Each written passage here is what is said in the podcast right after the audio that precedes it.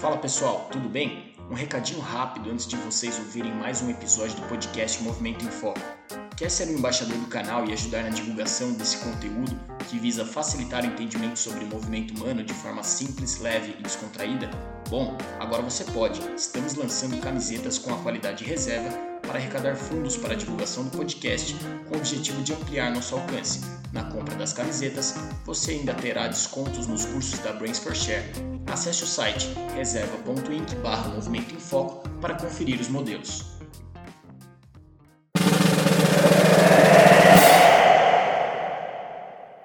Fala pessoal, sejam bem-vindos a mais um episódio do podcast Movimento em Foco. Como comentaristas, sempre eles, fisioterapeutas Franco Chamorro e Cássio Siqueira. E o nosso assunto da vez vai ser da Olimpíada aos palcos do Solé. O pessoal vai me criticar na minha forma de pronunciar Solé. E com, com a gente hoje, a Nayara Figueira, ela que é tem formação em bacharel e licenciatura em educação física e é atleta olímpica do, de nado sincronizado e atualmente artista do circo de, por favor, completem. Vamos deixar para Nayara, né? Vamos deixar para quem entende. Tava esperando aqui. E, Nayara, por favor, se apresente, conta um pouco para a gente da, da sua história, como é que foi esse caminho aí da, é, do nado sincronizado, tendo participado já de Olimpíadas. Querendo ou não, é uma modalidade esportiva que envolve, enfim, competição, mas envolve um lado artístico grande, né? Como é que foi essa, essa passagem para o Circo de Solé. E um pouco da sua história mesmo, antes até de, de entrar de cabeça no, no esporte, enfim, conta quem é a Nayara Figueira para o pessoal que está ouvindo. Olá, primeiro obrigada pelo convite de estar aqui. Bom, minha história é que eu fui, comecei o nado, hoje em dia nado artístico, como é que, como fala, né, o esporte é chamado, antigamente nado sincronizado. Eu comecei com sete anos de idade, e meio que as coisas foi, foram fluindo, assim, para mim. Eu gostava muito, então era daquelas atletas super dedicadas, que chegava primeiro, saía por último, fazia tudo que mandavam. E aí, com os 12 anos de idade, eu, eu peguei minha primeira seleção juvenil, que foi para o Sul-Americano. E a partir daí, com 14, eu já me juntei à, à seleção adulta, que também competiu um Sul-Americano. Em 2000, e aí, com 15 anos, eu já fui para o meu primeiro Mundial adulto, e a partir daí foi Pan-Americano e surgiu a oportunidade de me juntar com a Lara Teixeira em 2008 para ir para a Olimpíada de Pequim. E foi tudo muito rápido assim. Aí a gente fez depois um ciclo de quatro anos juntas e fomos a Londres juntas. E aí, nesse meio tempo, eu fiz dois anos de faculdade, tranquei para depois treinar para a Olimpíada, voltei para a faculdade, terminei. E meu sonho na época era ser técnica de nado sincronizado e poder, de repente, formar uma atleta, né? Que nem eu fui assim. E aí apareceu a chance no meio do caminho de, do Circo de Soleil. Foi quando eu mandei material e, resumindo, foi o, é o que eu amo fazer hoje em dia, porque eu junto tá na água, nem é, não é ser atleta, porque eu não comparo como, como uma atleta olímpica, né? Mas é como eu posso fazer o que eu amo, que é estar tá na piscina, e ao mesmo tempo é um trabalho. Então eu vivo disso e, e foi assim que eu cheguei. Como assim e... surge uma oportunidade dessa? Eu fiquei muito curioso. Como que surge um circo aí na vida? Que convite é esse? Antes até, rapidinho, né? Antes de você responder essa, uhum. é, você começou já no nado sincronizado ou você participou de outras modalidades antes, assim, competindo? Uh, não, competindo foi no nado. Eu tentei balé, tentei natação, mas na época eu não gostei, então eu aprendi a realmente nadar, nadar no nado. E daí, daí foi isso. Daí pra frente foi isso. E para o circo, a outra pergunta, é, né, na verdade não foi assim, né? Então, é, eu tinha, tenho duas amigas, a Isabela Carolina de Moraes, que elas estavam no show do Le Heavy, elas foram para as duas Olimpíadas antes de mim, no nado sincronizado pelo Brasil, e um dia, conversando com uma delas, ela falou, ah, por que você não tenta vir para o circo também? E aí eu falei, pô, mas quando eu quiser parar o esporte, eu quero parar, né? Tipo, eu vou ser técnica, não quero estar tá na água. E ela falou: não, mas eh, não é, não é assim, não é tão puxado enquanto você treinar para uma Olimpíada, é bem mais tranquilo. E aí eu comecei a formar essa ideia na minha cabeça. E aí em 2015 eu vim e fiz uma, uma audição para esse show, Le Have. E acabou que eu não passei nessa audição, mas nesse meio tempo eu conheci um pessoal que estava no O já, no show que eu trabalho hoje. Eles falaram, e aí eu voltei para o Brasil e eles perguntaram. Uma das meninas falou: oh, a gente está precisando de gente, você não quer mandar seu material para cá? eu te, né, eu te ajudo tal, e foi assim. Mandei meu material, a técnica me respondeu uma semana depois falando que tinha gostado, do meu vídeo e que na próxima formação em Montreal eu estaria dentro, porque a base do Circo de Soleil é em Montreal. E aí passou dois meses eu estava em Montreal. Então eu fiquei dois meses lá treinando, aprendendo todas as coreografias do show. E aí eu voltei para o Brasil, fiquei um ano no Brasil esperando ser chamada para vir para Las Vegas, porque eles só chamam alguém de fora quando abre um contrato, né? Então alguém teria que sair do show para poderem me chamar. E aí quando eu vim, foi porque uma menina tinha feito cirurgia e eles me ofereceram um contrato de quatro meses. Aí eu falei, ah, não quero nem saber, eu vou. Quatro meses, que seja quatro meses, mas ele com chance de extensão. Então eu falei, ah, vou, tomara. E aí foi indo, foi quatro meses, aí estendiam mais um mês, mais dois meses, mais assim. E depois de um ano eu consegui o contrato. Caramba, muito legal. Eu fico impressionado com algumas pessoas que a gente conversa que é trivial um negócio que é extraordinário. Então, ah, eu fui para a Olimpíada, estava tava na faculdade, comecei a treinar para a Olimpíada e ah, agora estou no, no Cirque de Soleil. e, cara, então eu acho que para a gente contar essa história de, né, da Olimpíada para o circo, é, acho que vale a gente começar pelo, pelo nado. Eu quero dizer como eu conheci a Nayara, na, ela estava nesse ciclo olímpico para Londres, né? E a fisioterapeuta dela, que acompanha, que acompanhava ela e a Nayara, ela e a Lara, na época, engravidou e estava meio de licença. E aí o Gustavo Maglioca, que era médico da, da CBDA, chamou a gente para substituir, para atender a, a Lara e a Nayara. E a gente foi no Paulistano ver o treino delas, filmou por baixo d'água os movimentos. E óbvio que eu falei, vou fazer isso também. No Paineiras. Eu falei o quê? Paulistano. Paulistano, é, e, nossa. Quase lá, quase lá, quase lá. é, no Paineiras, e, e aí, a hora que eu vi os movimentos, falei, vou tentar fazer igual. Cara, mas não dá para começar. Aquela posição que você fica na superfície da água deitado e levanta as duas pernas, simplesmente não dá para fazer aquilo sem afundar. É uma força absurda. Então, quem vê aqueles gestos, talvez. Acho que ninguém acha que é fácil, na verdade, né? Mas quanto de dedicação, Nayara, precisa para ser uma atleta olímpica?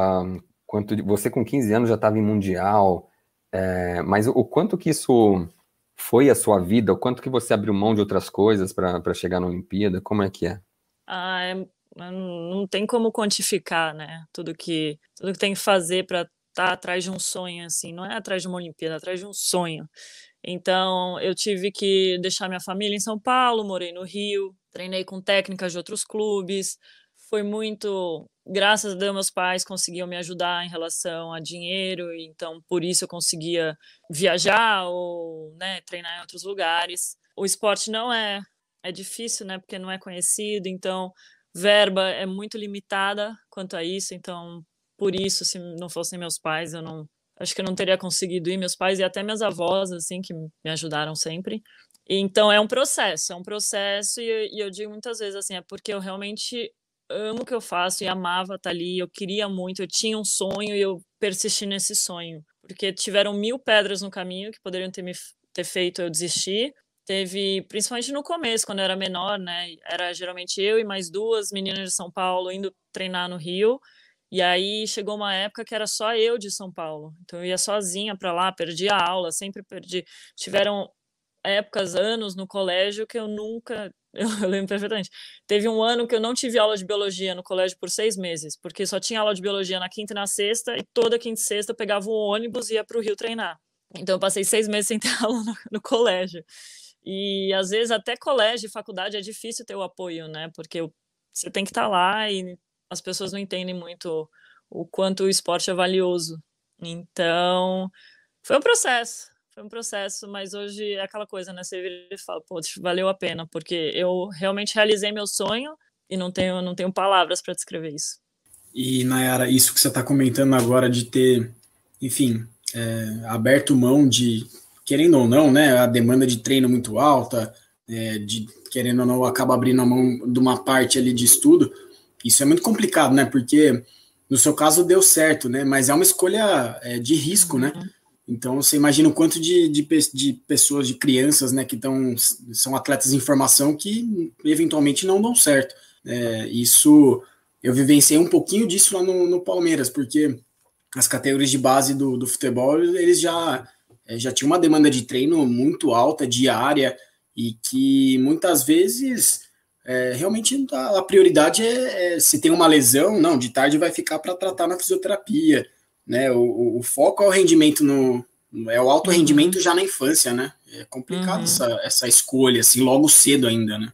É, é e na verdade. E deixa eu emendar, desculpa, Nayara. Só porque Imagina. também é uma fase de descoberta, né? Com 15 anos, pô, os amigos, certeza que estão indo para balada, começando a, a, namorar, não sei o quê, e, você tá indo treinar, né? Então, uhum. tá, perde a escola, é, quer dizer, não, não aproveita tanto da escola e também das amizades e dessa época, né? Sim, sim. Tanto que são poucas as pessoas da época de escola, né, que eu ainda tenho contato, assim, é é pouco contato, né? Só tenho contato realmente graças à mídia social hoje em dia, porque senão acho que até isso teria perdido. E realmente, tipo, teve uma situação que eu nunca vou esquecer. Quando chegou no terceiro colegial, tá aquela famosa viagem de formatura, né?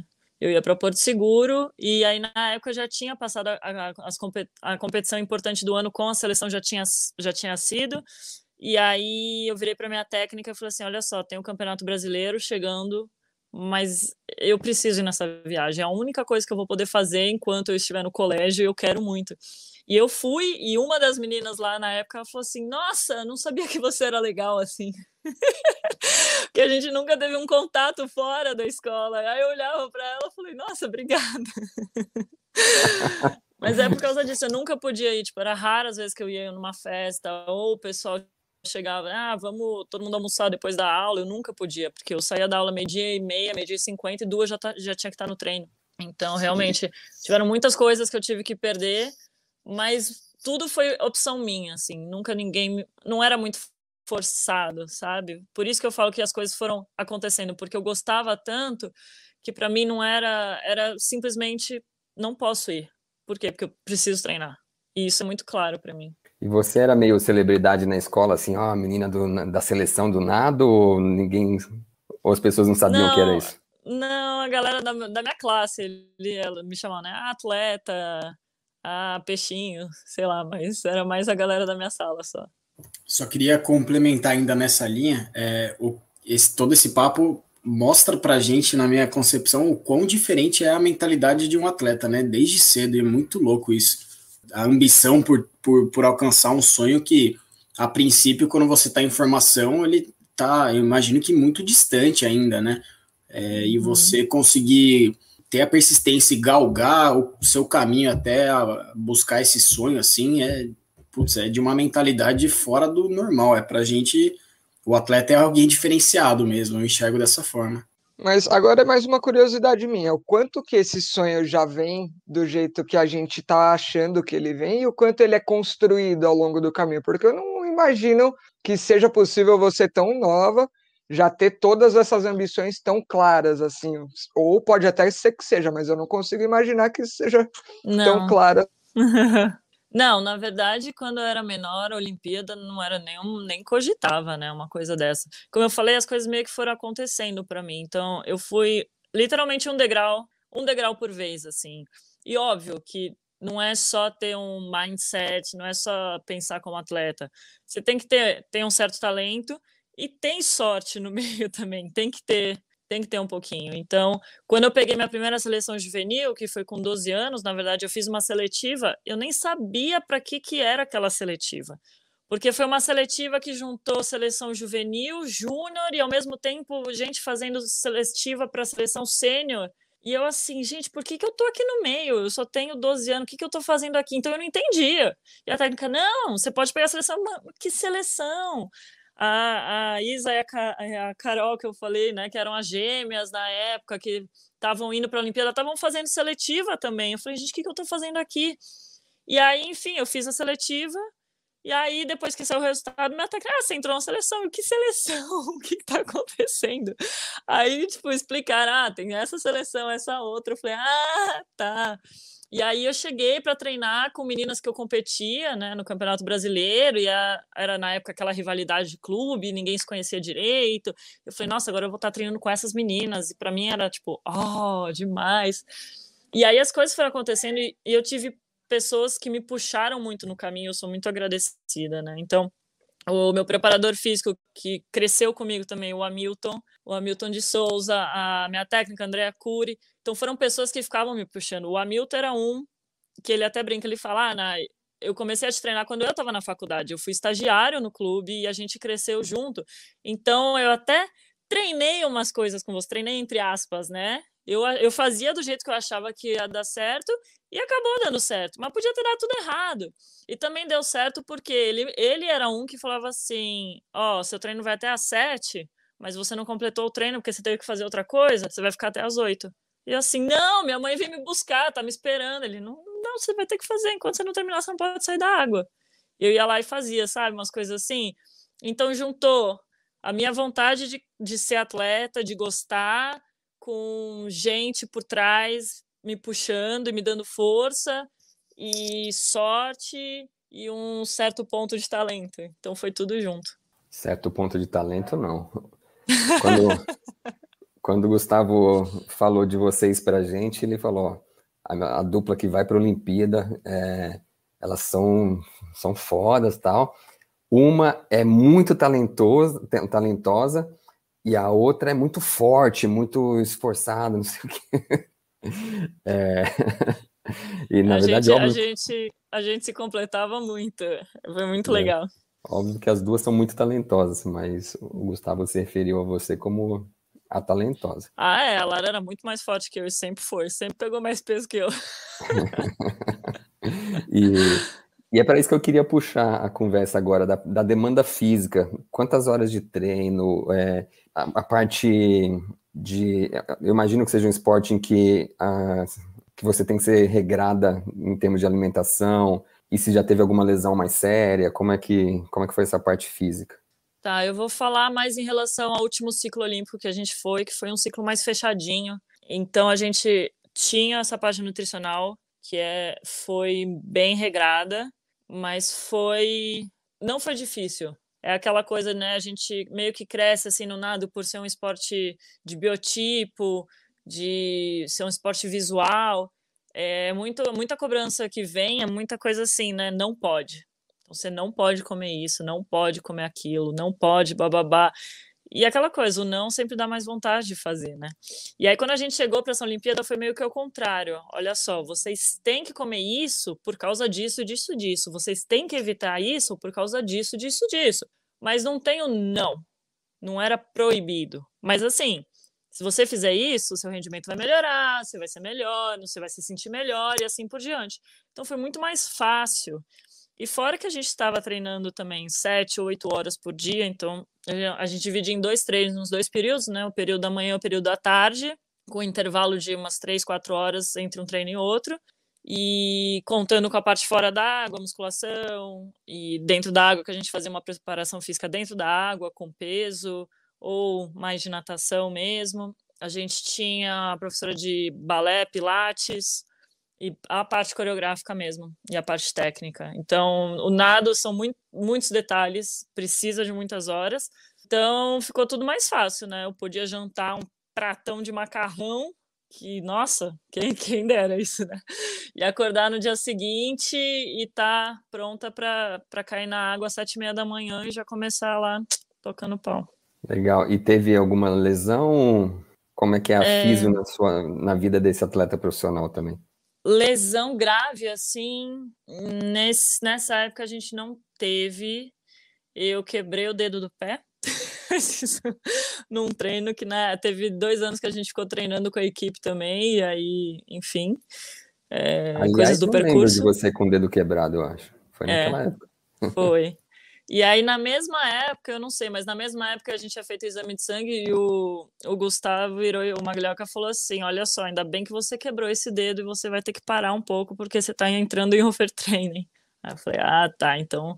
Né, a gente não sabe até se realmente chegaria lá ou não, mas isso foi uma coisa. E lesões era muito mais assim. Eu, a, eu lembro que eu e a Lara, nós duas, a gente tinha muita, muito problema de ombro e adutores. Era toda hora, porque a gente faz a pernada na piscina e aí sobrecarrega muito. Então, essas são as duas principais. A Lara teve uma lesão bem puxada no adutor em 2008, pouco antes da Olimpíada. Então, sempre foi coisa que a gente ficou tratando durante os próximos quatro anos. Eu tô curioso já pro contraponto, é, mas eu tô antecipado aqui, eu tô ansioso. Nayara, desculpa.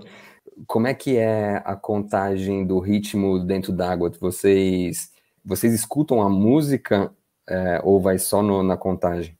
Não, a gente escuta a música. Tem um aparelho que vai dentro da piscina, que chama subaquático. E aí a gente escuta a música perfeitamente. Então, cada movimento a gente coloca na música. A música tem uma contagem, cada movimento vai numa contagem. E aí a gente consegue ouvir em cima e embaixo a mesma coisa. E isso, tá, isso era na competição e isso é no show também, funciona do mesmo jeito. Nossa, que legal, não fazia nenhuma ideia disso. Eu também não. Era algo que eu pensava aqui, como faz para ouvir a música? Agora tá explicado. Eu achava Nossa, que só ouvia quando treino. saía. Imagina o treino que teria que ter sete horas, teria que ser o dobro Nossa. treino. Ô, Cássio, é, da época que você acompanhou a Nayara lá, vocês fizeram avaliação de vídeo delas, foi isso? Foi. Na verdade, foi muito pouco tempo, né? Porque a gente fez essa avaliação, lembro de, de ter filmado alguns movimentos delas, uhum. e a gente chegou a fazer, sei lá, duas, três sessões, mas a, a, a físio dela, que era a Lie, Li, é, Li. Inclusive, que é formada na USP, foi foi discípula da Odete, que é a nossa professora, assim, que era a hum. Pelé da fisioterapia. Aí a Lie já, já voltou, ficou com ciúme das, das meninas e voltou correndo. mas, mas então foi pouco tempo, mas eu, os vídeos eu tenho até hoje, assim, eu lembro do, Sério? do palmateio e me chamava atenção a sua, a sua lombar nesse palmateio que oscilava um pouco, dava para estabilizar um pouquinho isso. É, não deveria.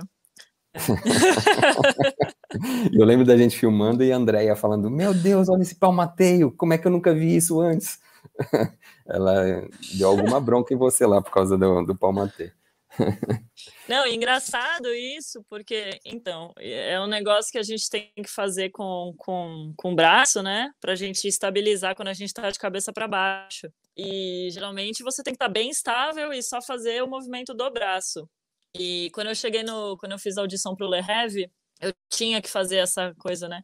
E eu ficava meio que subindo, descendo, subindo, descendo, porque meu palmateio não é 100% correto, né? Aí ela virou a técnica de lá e falou assim: Nossa, todos os, todas as brasileiras são assim, todas as brasileiras fazem isso. eu falei, Ops, não era para acontecer, mas eu acho que todas fazem, então. Muito bom. E, ô Nayara, por que que na entrada do nado vocês andam daquele jeito? Boa pergunta. Quando eu entrei no nado já era assim. Não me pergunte por quê. é, a, é a marcha atlética do nado sincronizado, aquela coisa. Gente, eu não sei. Eu realmente não sei o porquê. Mas é, eu sei que a gente treinava esse negócio várias horas por dia. Que doideira. E nem tava valendo ali ainda. Não, já é, tá, não tá? pois, tá? Quer dizer, te, teoricamente eles falam, é, a partir do momento que você tá ali, ó, que você dá o primeiro, né, que tem uma postura ali no começo, antes de começar a andar, quando você faz a postura, já tá todo mundo te olhando. Então já tudo já vale. E o que, que você achou do, das provas mistas agora de ter entrado o homem? Ah, eu achei demais. Principalmente porque um dos meninos aqui do show, ele é o difusor disso, assim, ele, não sei nem a palavra que é, mas ele, todo mundo, ele é super conhecido, ele sempre competiu em competições aqui nos Estados Unidos, ele é americano, e ele foi, nossa, ele foi o primeiro a brigar por isso, né? Ele sempre brigou, foi o, é o sonho da vida dele para uma Olimpíada. A, eles estavam tentando até colocar na Olimpíada para o Japão, e aí não foi aceito. Tentaram de novo para 2024, também não foi aceito. Mas tem uma grande quantidade de homens agora no esporte, e eu acho sensacional, né? Porque é um esporte que dá para ter os dois. Eu sei que é um esporte um pouco mais né, feminino tal, mas tem o um lado de força também. E hoje, com o desenvolvimento do esporte, está cada vez, tipo, tem cada vez movimentos mais rápidos, mostrando muito mais força. Então, eu acho que tem tudo a ver os homens estarem lá. O que eu acho mais mais marcante do esporte é, é aquilo que o Cássio falou no começo. É o fato de vocês conseguirem fazer parecer fácil um negócio que nitidamente é difícil pra caramba, né? Tipo, para qualquer pessoa que entende um pouquinho de como é como é que o corpo se comporta dentro do meio aquático, entende que aquilo ali não não é para qualquer um, sabe? Então, é, é, meio como balé, outras danças assim que faz parecer simples, fácil, bonito, leve, algo que é complexo pra caramba. Então, eu fico imaginando se os elementos de força talvez não tirem um pouquinho desse charme, dessa graça, não sei. Só, só de curioso, né? Opinião de quem não entende nada. Não, mas é, mas é um esporte é mega difícil. A gente finge, né? A gente finge, porque tá tudo doendo. Dói tudo, ácido lático lá bombando, tudo, tudo travando e tem que estar tá lá sorrindo e falando que tá, tá tudo certo, tá tudo bonitinho aqui. E nada, é um esporte mega cansativo. E é por isso, são três minutos e meio que a gente está na água. Daquele momento que a gente acaba da coreografia até chegar na escadinha para sair da água, nossa, é a hora que você tá assim, não consigo me mexer mais, e começa, o músculo não responde, você fala, gente, não tinha, realmente, não tinha de onde mais sair energia. Então é só fingimento mesmo. Ô, Nayara, eu fiquei curioso para saber como que é a estrutura, é, como que é estruturado um treino do nado sincronizado e como que é mais ou menos uma periodização, assim, é, em linhas gerais, claro. Uhum. Tá, é, são bastantes partes. Então a gente tem duas coreografias, é, não importa se é dueto, se é equipe, enfim, é, coreografia técnica e a coreografia livre. A coreografia técnica geralmente é um pouco mais curta e tem elementos obrigatórios que a gente tem que cumprir durante a coreografia. E aí, então, geralmente a gente começa, a gente faz o treino, a gente treina parte técnica, então a gente treina os elementos separadamente, e aí a gente coloca no meio da coreografia, e na, na coreografia livre é do jeito que a gente quiser, mas sempre também tem elementos técnicos que mostram né, a dificuldade da coreografia, então a gente também treina isso separado. Geralmente a gente treinava ou no período da manhã, no período da manhã a gente treinava uma coreografia e no período da tarde outra coreografia. E aí a gente tentava implementar todos os elementos, né, quando fazia a técnica. E aí geralmente você passa, quando você começa a treinar, você está fazendo a coreografia, até a gente pegar um certo um certo ritmo, ritmo, a gente começa a fazer partes dessa coreografia. Então a gente fica fazendo tipo 20 segundos, 30 segundos dela, não mais que isso e aos poucos a gente vai aumentando até a gente conseguir nadar, a gente chama fazer o inteiro, porque é muito desgastante.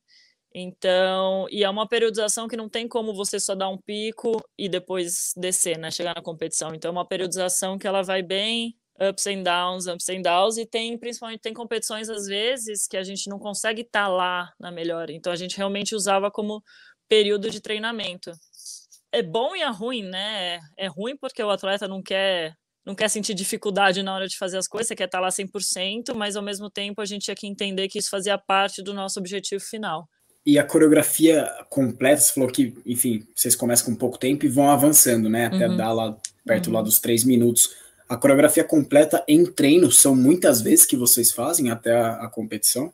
Depende da priorização também, mas quando a gente está numa época forte de treinamento, são a gente fazia, a gente chegou a fazer sete vezes oito vezes assim num dia.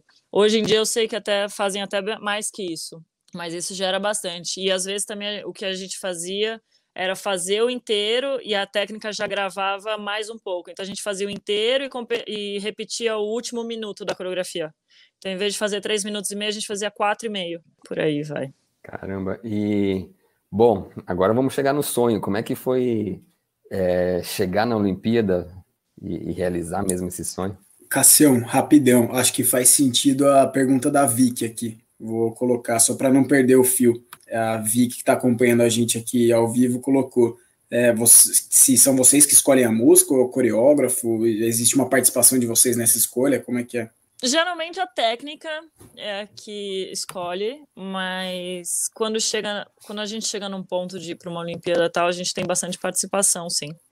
Então, tudo em relação ao tema, em relação de ir atrás das músicas, da ideia, mas para a gente, a, a técnica que mixava nossas músicas, né? Mas todas nós íamos atrás para ver para a gente chegar num senso comum depois. Boa, legal. Agora responde o, o Cássio para a gente como que foi o, o sonho. Como é que foi o sonho o quê? Ah, da Olimpíada. É, eu tô pensando no circo. Olha só, queria mais o circo que a Olimpíada, deixou claro agora aqui. Não, não, não, não, uma coisa de cada vez. É que depois então, que alcançar um, o outro se torna sonho, né? Exatamente. Vamos pro próximo. Não, então, foi, foi muito louco. Realmente, a primeira Olimpíada é uma coisa é, é, surreal, assim, né? Você não acredita que você tá lá, mesmo estando lá. Então, era tudo muito novo, a gente estava entendendo o processo, era bom porque a Andréia, minha técnica, já tinha ido para duas Olimpíadas, então ela que, ela que fala, ah, é, agora a gente vai fazer isso, vai fazer aquilo, tal, não sei o quê. Mas você vê atletas que você só vê na televisão, que você, né, ídolos nossos que a gente só via de longe, tá lá do seu lado e um torcendo pelo outro. Aí tem aquele prédio onde estavam todos os atletas juntos, né? A gente chama o prédio do Brasil, então tava todos os atletas juntos, e aí você via alguém que era seu ídolo, falava, pô, boa sorte, bora lá, tal, não sei o que lá. Caraca, né? Sentia importante pra caramba. Então, e era, foi é uma, é um nervosismo diferente, assim, por mais que a gente tenha treinado pra caramba e tenha ido para mundial, pra, é um nervosismo totalmente diferente. E é, mas foi demais, assim, não tenho nem. É difícil descrever, de verdade. E aí, Londres já foi um pouco. A gente chegou lá, ah, a gente já sabe como é que é, tal, não sei o quê, mas eu lembro até hoje, quando a gente pulou para competir a primeira prova, a gente estava de cabeça para baixo e tinha escrito na piscina, assim, embaixo da piscina, Londres 2012. E eu, por um segundo, eu parei, assim, eu por dois, dois segundos parei, falei, nossa, falei, volta, volta, volta. é, é, muito surreal, assim, de você saber que tá lá e que são pouquíssimas pessoas que atingem isso. Então, mas assim, também Londres, principalmente, a gente estava tão bem preparada mentalmente, fisicamente, que realmente eu nem pensei assim. Todo mundo fala, ah, como é a Vila Olímpica, tá, não sei o que lá. Eu falei, gente, eu só vi isso depois da competição. Depois da competição que eu comecei atrás, vi coisa, mas até a competição a gente estava assim, ó. Então era piscina, comida, dormir, tá bem, focada, nervosismo, como é que eu lido com o nervosismo? E bum, chegou a hora. Então a gente fala que depois de Londres realmente a gente saiu com a alma lavada, assim, que a gente fez, deu tudo que podia, não sobrou mais nada, nem um suor sobrou e a gente se realizou ali. Vocês pegaram o final nessa Olimpíada? Não. Nas duas Não. a gente terminou em 13 terceiro. É, a gente estava na 12. final. A final são 12. Nossa. e aí, como é essa frustração? Então, em Pequim foi bem frustrante, né? Porque a gente tinha ficado em 12 no Mundial, então a gente acreditava muito que dava e não deu. E em Londres, como a gente teve um processo, a gente teve outras competições que né, a gente achou, vieram falar, ah, merecia mais, mas não deu, né? Os juízes não deram tal. A gente botou na nossa cabeça que é assim, a gente ia dar o nosso melhor, independente do resultado. E foi o que a gente fez, assim. Foi o que eu falei, não tinha mais nada para dar ali, não teve mais um pinguinho para sair da gente. Então, o resultado não foi só a consequência, né? Não tinha como a gente controlar isso. Meu, é muito interessante isso, porque se eu entendi bem, as duas a mesma posição no ranking, né? O mesmo número. Só que com sensações totalmente diferentes para você, né? Em uma você demonstrou bem que, putz, eu esperava mais, a expectativa estava um pouco mais alta, e uhum. na outra, não, não que a expectativa não tivesse, mas é assim, tipo, eu vou dar tudo e mesmo se, se não for, tudo bem, né?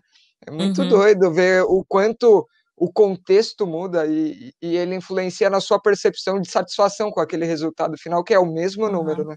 É, mas com certeza, assim, os, o processo até chegar na, nas duas Olimpíadas foram bem diferentes uma da outra. É, e na segunda, a gente já estava muito mais madura em relação à competição, em relação à nossa performance, em relação do que, que a gente queria. Então, foi assim: a primeira Olimpíada, as coisas foram meio que acontecendo e a gente se juntou no ano da Olimpíada. A outra, a gente teve quatro anos de preparação focada para aquilo, porque a gente sabia que a gente ia estar tá lá. Então, assim, sabia não, né? Teve o pré-olímpico antes, tal, mas as chances de estar lá eram muito grandes. Então, assim, a gente focou quatro anos para aquilo. Então, realmente foi diferente. Uma foi meio que assim, nossa, a gente está indo. A outra foi, caraca, chegamos onde a gente estava almejando esses quatro anos e agora é tudo ou nada. Então, são sensações totalmente diferentes. Muito legal. Cita Consegue citar um nome desses que você viu na vila, assim, falou, caramba, esse cara tá aqui?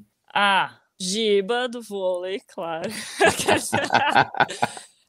Não, mas a galera do vôlei, tipo, eu, a gente conheceu a Paula Pequeno, a Denísia, o Murilo. A gente conheceu esse pessoal um pouquinho antes, que a gente fez um evento juntos. Então, chegar lá na vila, né, e ver eles, e eles estarem indo para final e tal, É, foi muito legal. Pessoal do, do vôlei de praia também. Quem mais? Pessoal da natação. Eles competiram um pouco antes que a gente, mas foi logo, né? O nado sempre vai depois da natação na Olimpíada. Mas mesmo assim, a gente conseguiu acompanhar um pouquinho, pegar as últimas provas ali. Pessoal da, pessoal da ginástica, também que a gente viu na vila depois da competição só, mas tava torcendo ali. E aí, gente de fora, né? Rafael Nadal, o Zayn Bolt, o Michael Phelps. E você fala, caraca. Daí foi até, né? Eu tenho uma foto com o Michael Phelps. O pessoal fala, ah, ele, é mó, ele era mó chato, não tava tirando foto com ninguém. Eu falei, eu tirei uma foto com ele. ele tirou uma foto com você, vamos corrigir isso daí. Ah, tá. Boa. Eu acho legal a gente, talvez, ir falando da transição. O que, que vocês acham? É, Cara, por mais ontem... que eu queira saber mais das Olimpíadas, acho que a gente tem que ir, né? É, é o tema, Pergunta né? Pergunta em off depois. Pergunta em off depois. Pode ser, boa. é uma boa. Mas conta pra gente então, Mayara, como é que foi assim essa, essa transição? Então você participou desse ciclo olímpico é, para Londres, foi, a, foi o último, né? E aí, como é que foi depois do ciclo? O que que estava passando na sua cabeça? Em relação a expectativas com o nado sincronizado? Como é que estava toda essa, essa situação? Então, a ideia, minha e da Lara, na verdade, o que a gente pensava foi: vamos meio que sair da seleção por um tempo, eh, dar um cooldown, ficar treinando no clube só e voltar depois para a gente ir para a Olimpíada de 2016. Só que nesse meio tempo toda a estrutura mudou, né? Então a seleção foi para o Rio porque a competição ia ser lá, tal. E aí meio que os planos mudaram. Então depois disso foi quando eu falei, ah, vou terminar minha faculdade. Foi quando eu terminei a faculdade, continuei treinando no clube. E aí nesse meio tempo comecei a estagiar e treinar no clube. Aí eu me formei em 2014 é, comecei a dar treino mesmo no clube e foi uma época que eu já essa lição para mim já não era viável. Eu falava assim, já não já não tenho mais essa vontade que eu tinha. Eu acho que eu dei tudo que eu tinha nas duas Olimpíadas que eu fui para mim estava sensacional. A Lara até chegou a voltar para 2016 e ela falou: ah, é na minha casa, né? Ela é carioca, então ela falou: eu quero estar tá lá, eu quero estar tá presente. E para mim eu já estava satisfeita. Eu falei: não, então eu quero seguir o outro caminho e foi isso que eu fiz. E aí, desse meio de ser técnica tal, apareceu, foi quando apareceu a oportunidade do, do circo, né? E aí eu agarrei com unhas e dentes. Na verdade, ser técnica não foi o que eu imaginava, não foi o que eu esperava, assim. Eu imaginava um mar de rosas, né? E foi muito mais difícil do que eu imaginava, e eu não tive a mesma relação que eu tive que era ser atleta. Eu achei que eu fosse gostar o tanto quanto, e não foi exatamente assim. Então, por isso que eu falo, eu amo estar tá na água. Então, por isso que meu trabalho hoje eu amo de paixão, porque eu tô lá ainda. Eu, tô, eu faço o que eu amo, que é estar na água. Tá fora da água, às vezes eu ficava louca, assim, eu ficava, gente, pelo amor de Deus, como é que essas pessoas entendem? Eu quero pular na água e fazer por elas. Mas não é bem assim. Então, eu não me encontrei como técnica, como eu me encontrei como atleta. Que legal, e acho que é a oportunidade de você viver o outro lado que você só imaginava, né? De tipo, uhum. você tinha a sua própria relação com, com seus técnicos ao longo da vida e você tinha uma, uma certa impressão do que, que era ser aquilo, né? É bem legal isso. E eu tô super curioso aqui, não sei se eu vou pular e avançar a etapa, Rafa, qualquer coisa você volta aí e me corta. Mas eu já quero saber as diferenças, né? Tipo, o que, que muda numa rotina e numa apresentação dentro do, do nado sincronizado, né? Tudo que você treinou ao longo desses anos e ciclos se preparando para a Olimpíada, de uma rotina de uma preparação para uma apresentação aí no Circo de Soleil. Deixa eu só. Ela falou no, na primeira fala dela que é nado artístico, e vocês estão falando nado sincronizado até agora. É porque eu sou antigo. e eu que sou velho, né? É, então, Bom, cobrança não tem nem comparação que é ser atleta de de estar tá no circo, né? O circo ele é muito, como tem muita gente que cresceu no circo, é bastante do tipo, vocês sabem o que vocês têm que fazer. Vocês já são tipo adultos, vocês sabem o que funciona para vocês terem performance. Então o circo dá apoio, eles têm preparadores físicos lá, eles têm os técnicos, a gente tem treino, mas ninguém fica na cobrança assim, você tem que fazer.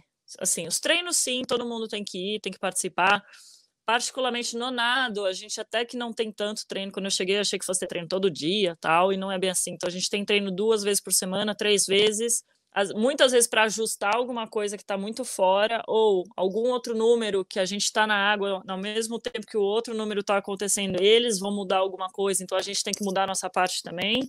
É, então é, é isso. Em relação ao treinamento, é mais isso. A não é tão forte assim como é.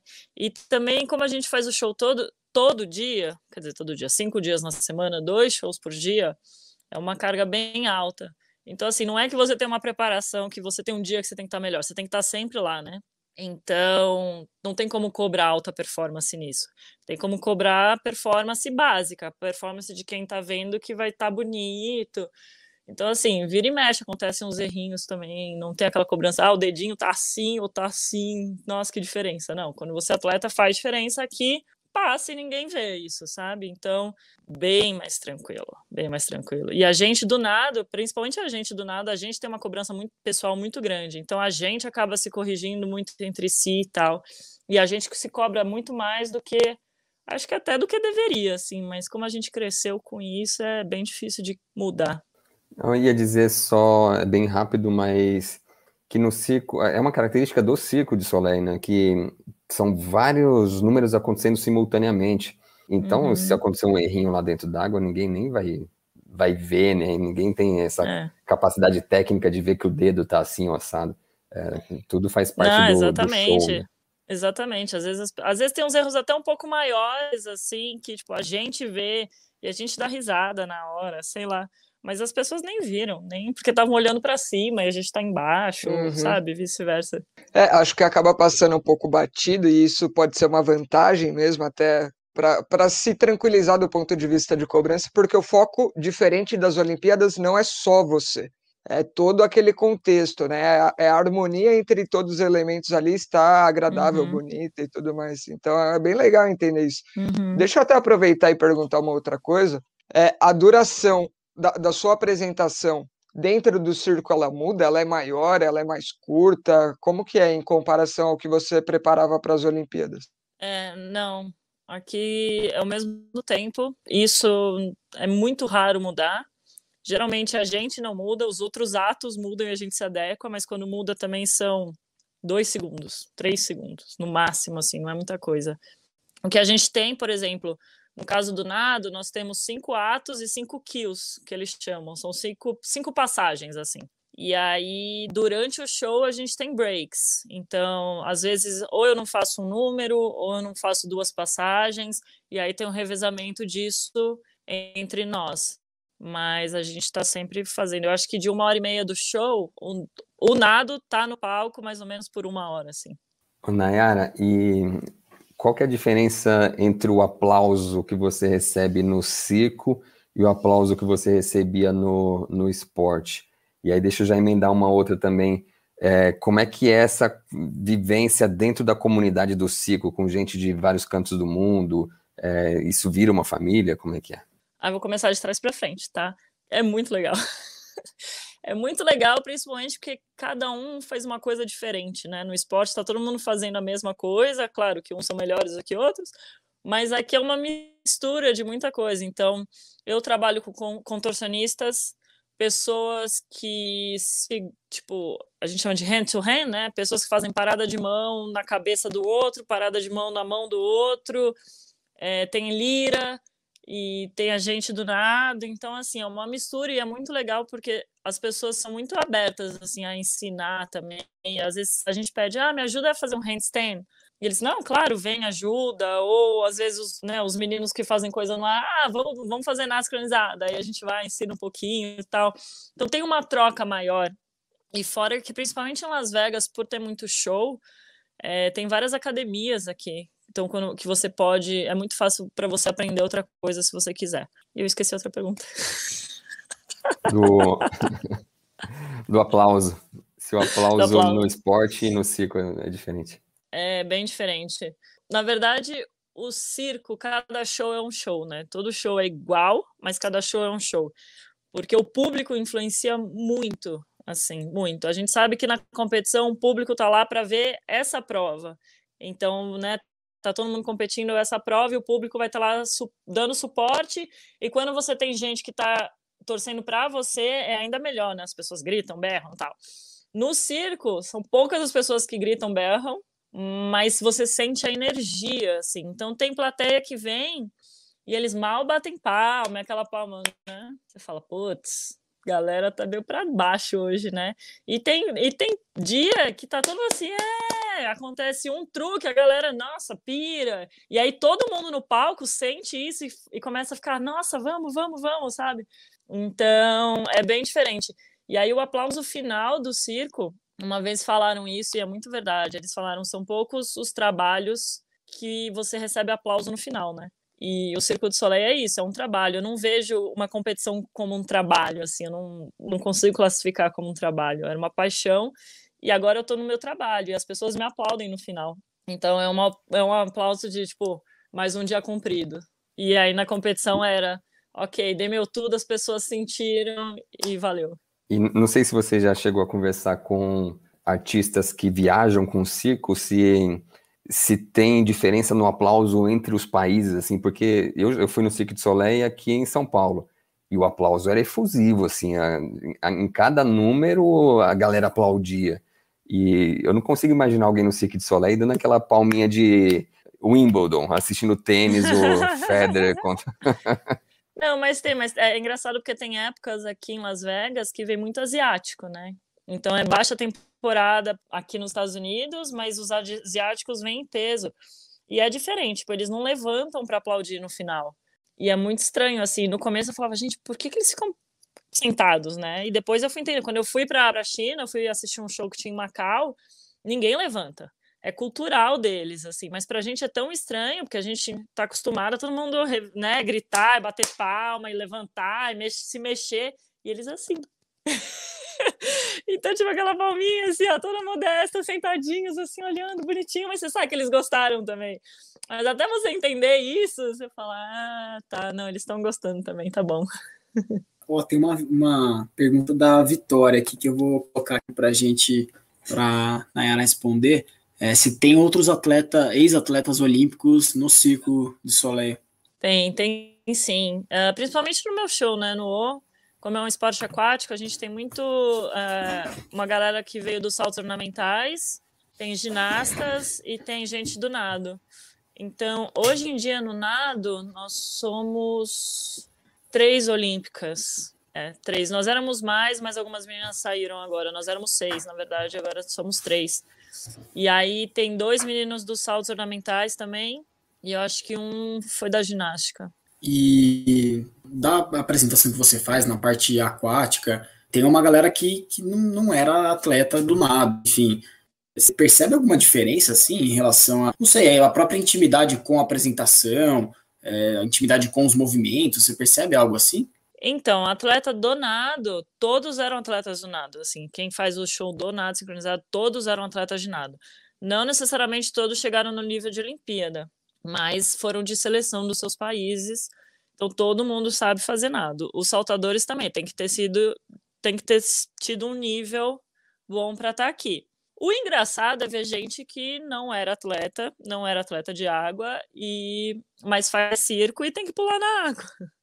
Então eu até brinco, eu tenho um dos meus melhores amigos aqui, o Julinho, um brasileiro, e tem um, um ato que é um barco, que ele movimenta assim, o pessoal fica fazendo acrobacia lá, né? E aí, no final do ato, essas pessoas têm que pular na água e nadar e sair da piscina. Dá vontade de pular e salvar metade, de, metade do time ali, porque eles são todos fortões, né? Maçudos, assim. Eles pulam e eles ficam nadando um cachorrinho meio afogante ali, que eu falo, gente. Ainda bem que eles fazem teste de natação bom. antes. Modalidade cachorrinho afogante. Essa aí, tem no Circo de so... Essa aí tem no Circo de Soleil, para quem não conhece. O detalhe é se faz parte ou não da coreografia. Se fizer, tá valendo. Eu espero que ninguém que veja, na verdade, viu? Senão até a plateia vai querer pular para salvar ali. Ô, Nayari, lá no começo eu comentei da história de adolescente, atleta e perder essa, essa parte em que né, os amigos estão saindo, balada, não sei o quê, e, e você lá na, na disciplina do atleta, e agora no circo dá para curtir? Uh, eu vejo o seu Instagram, eu sei que dá. Como é que dá, é essa parte? Dá! Soltou! Nem tenho postado tanto assim. Não, dá. Mas o que posta é balada. Ah, mas dá, né? Las Vegas é o antro e ainda mais eu tenho amigos que são da farra também. Mas assim, e, e outra coisa, né? O trabalho é à noite, assim, os, os, shows são mais final da tarde à noite. Então, você consegue sair depois, você tem o dia inteiro para recuperar, para depois trabalhar. Então dá. E eu gosto também, né? Então dá. A pergunta do Cássio, na verdade, é: compensou a adolescência perdida? Acho que é isso. Fala, Cássio. Era isso que estava implícito. Era isso. Acho que cada fase com a sua fase, né? Eu acho que até quando eu cheguei em Vegas e fiz meu grupo de amigos e a gente começava a sair, às vezes eu até parava e falava, gente, acho que tá um pouquinho até demais, né? Mas eu falei, tô recompensando todos os anos que eu não podia fazer isso. Mas agora, né, a idade veio chegando, a gente, né? Então, assim, tô começando a ficar mais cansado, a recuperação demora mais. Antigamente era assim, ó, todo dia todo dia pra, dava para ir, agora é uma vez, duas vezes por semana, e olha lá, porque eu preciso de dois, três dias para recuperar. E, Nayara, e enfim, o presente é o circo, mas e futuro, assim, pensa algo diferente disso? Olha, na verdade, eu não sei se é certo ou errado, mas por enquanto eu não tenho muitos planos, não. Agora eu tô, eu tô fazendo um curso de massagem para ser massoterapeuta, que é uma coisa que eu quero como um side job, né? Como ser um segundo trabalho por enquanto. Mas quem sabe, se mais para frente tu decidir sair de Las Vegas e para qualquer outro lugar, é uma coisa que eu posso fazer, é, pode me acompanhar. Mas eu não penso em sair do circo tão cedo, não. Eu sempre falo, assim, quem me pergunta quanto tempo, tal, eu falo, gente, eu não sei. Eu, eu, por mim, se for minha decisão, enquanto o corpo tiver na boa para aguentar, enquanto eu entrar no palco e eu estiver amando o que eu estou fazendo, eu vou estar tá lá. Se um dia eu entrar no palco e falar, nossa, já não tem mais aquela vibração, já não tá, é aí que eu vou falar, já deu. Então não tem, não tem muito prazo para isso não. Legal, a gente fez alguns episódios aí sobre que muitos dos nossos ouvintes é o pessoal recém-formado ou que está na faculdade, né? Então essa questão de carreira, profissão sempre vem eu acho mesmo que, né, eu já eu disse em relação a mim que eu gosto de me manter em movimento. Agora, para onde eu estou indo, ah, deixo a vida levar um pouco também. Mas a minha pergunta agora é no sentido de você teve sucesso, Olimpíada, é, Circo de Soleil, e tem alguma vivência de celebridade? Assim, alguém te reconhece, alguém te pede autógrafo, pede, além do Phelps, alguém pede para tirar as fotos com você? Quem dera. Não, não, não teve isso, longe disso. E é até engraçado, né? Porque quando você vive nesse mundo, tipo, meus amigos, eles falam, nossa, não, conhece alguém, né? Ah, porque ela foi pra Olimpíada tal.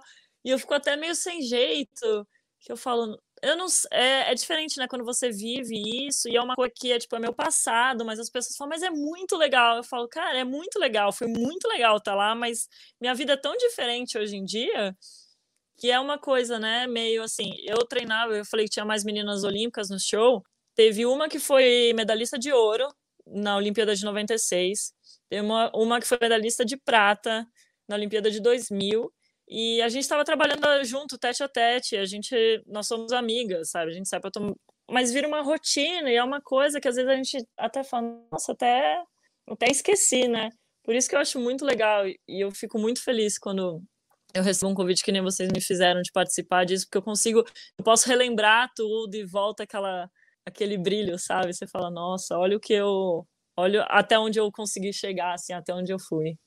Então é isso, galera. Fechamos? Então, Nayara, queria sabem, tem mais perguntas? Pelo pelo tempo aqui, depois a gente continua batendo papo nos bastidores, mas pelo tempo aqui do, da gravação, é, queria agradecer, eu aceito o convite para dar conversa legal. Acho que, eu não sei, foram poucos atletas que a gente chamou de fato para conversar, né? Se, se não houve outros, eu não estou lembrado agora. Mas, pô, muito legal a conversa. Eu acho que para o ouvinte ficou bem, bem clara aí as, as diferenças de demanda física, de demanda de, de pressão, enfim. é, tá bem claro para a gente também que você está num, num outro momento da vida que é, tá tirando atraso aí da, das baladas. Enfim, é, acho que vale a pena aproveitar o momento e agradecer também os comentaristas, Cássio Siqueira, Franco Chamorro, quem esteve presente aqui é, ao vivo na gravação do podcast. E se quiser dar algum recado final para o pessoal que está ouvindo, enfim, a palavra é sua. Não, só também queria agradecer vocês pelo convite. Obrigada, Cássio, por ter vindo falar comigo. É, adorei, como eu falei, eu sempre eu gosto muito de dividir, espero que possa inspirar um pouquinho as pessoas e possa mostrar que seguir sonhos é importante e vale a pena. E é isso, e vocês, por favor, se vierem a Las Vegas, super convidados, venham assistir o show, me avisem. E é isso, obrigada. Boa. É, a gente vai a dar uma. Organizar a nossa viagem. É a gente está é. combinando né? primeiro de ir para o Alasca. Exatamente. Aí na volta a gente bate em Las Vegas. Para, mas vai ter que ir pra balada comigo também, tá? Já, já fica. Combinado. Fechado. Combinado. Boa, galera. Valeu pela presença de todos. Até o próximo episódio.